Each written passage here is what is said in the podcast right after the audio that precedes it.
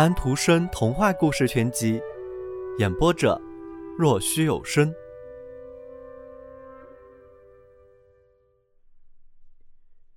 第十一页，月亮说道：“正在举行婚宴，也唱歌了，也祝酒了，很丰盛，很气派。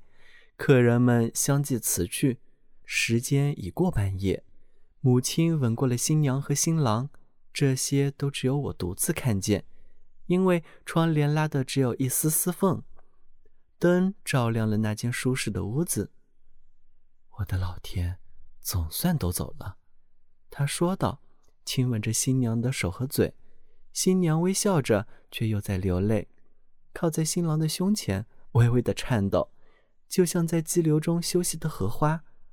他们用温柔、情意绵绵的声音说话。新郎说道：“祝你甜甜的睡一觉。”新郎把窗帘拉开。新娘说道：“月亮多么明亮啊！瞧，多么安详，多么明朗。”新娘吹熄了灯，那舒适的屋子暗了起来，只有我的光在照着，就像新郎的眼在闪着亮光一样。女性啊！在诗人歌唱生命的神秘的时候，闻一闻他的竖琴吧。小朋友们，今天的故事已经讲完了，请闭上你们的眼睛吧，晚安。